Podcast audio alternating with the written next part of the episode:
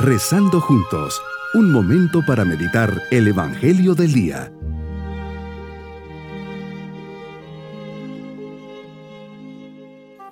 Un especial saludo en este día 7 de enero.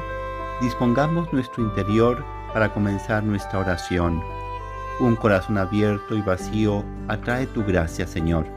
Un corazón abierto y vacío es lo que quiero ofrecerte en esta oración un corazón abierto a tu plan sobre mí y a tu invitación de colaborar en tu viña, un corazón vacío de todo lo que no eres tú, Señor, porque tú eres mi tesoro y mi recompensa, un corazón vacío de mí mismo para poder recibir tantas bendiciones que me tienes reservadas hoy. Toma mi corazón y extiende en él tu reino. Amén. Meditemos en el Evangelio de San Lucas capítulo 4 versículos 14 al 22. Señor, te dejas guiar por el Espíritu Santo, vuelves a Galilea y vas enseñando en las sinagogas.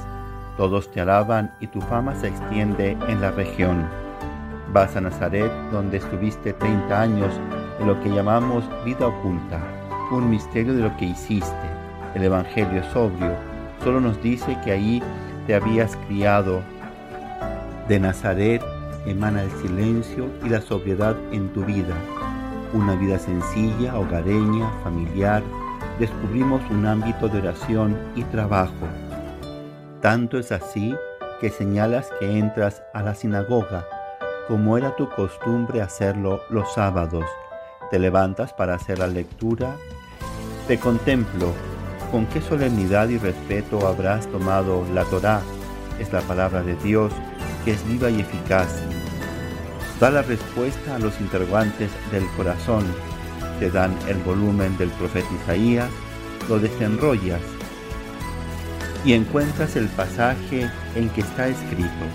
El Espíritu del Señor está sobre mí porque me ha ungido para llevar a los pobres la buena nueva, para anunciar la liberación a los cautivos y la curación a los ciegos, para dar libertad a los oprimidos y proclamar el año de gracia del Señor.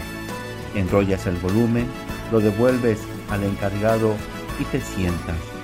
Los ojos de todos los asistentes a la sinagoga estaban fijos en ti. Todos te aprueban y admiran la sabiduría que sale de tus palabras, pero comienzas a hablar diciendo, hoy mismo se ha cumplido este pasaje de la escritura que acaban de oír. Te identificas con el profeta Isaías. Los ojos ven, los oídos oyen, los cojos andan. Te presentas como el Mesías, como el ungido, como el mensajero que trae buenas noticias. Qué esperanza y consuelo saber que estás junto a nosotros siempre. Jesús cada día te haces presente de nuevo para mí y para todos los cristianos, como lo hiciste en la sinagoga de Nazaret en esos momentos tan especiales te comunicas con nosotros y nos das palabra de vida eterna. Nos llena de paz y confianza porque las dices tú con la autoridad que tienes. Es la verdad que me llama a admirarme y a estar atento siguiendo las lecturas, en este caso del Antiguo Testamento porque me anuncias el amor de Dios en la promesa de tu venida y también del Nuevo Testamento, porque cada palabra que me diriges me confirma la fe, me hablas de tu amor y misericordia y me ubica en la alegría de la esperanza. Mi propósito en este día será llevar un mensaje de alegría y esperanza a las personas. Solo hablaré cosas positivas y no me quejaré de nada. Mis queridos niños, Jesús va a su pueblo de Nazaret. Todos se admiran de la sabiduría de sus palabras le pasa en el texto del profeta Isaías, cuyo mensaje deja ver la venida del Mesías y todo lo que hará. Realmente Jesús vino al mundo a hacer el bien y a transformar los corazones de los hombres. Y nos vamos por la bendición del Señor.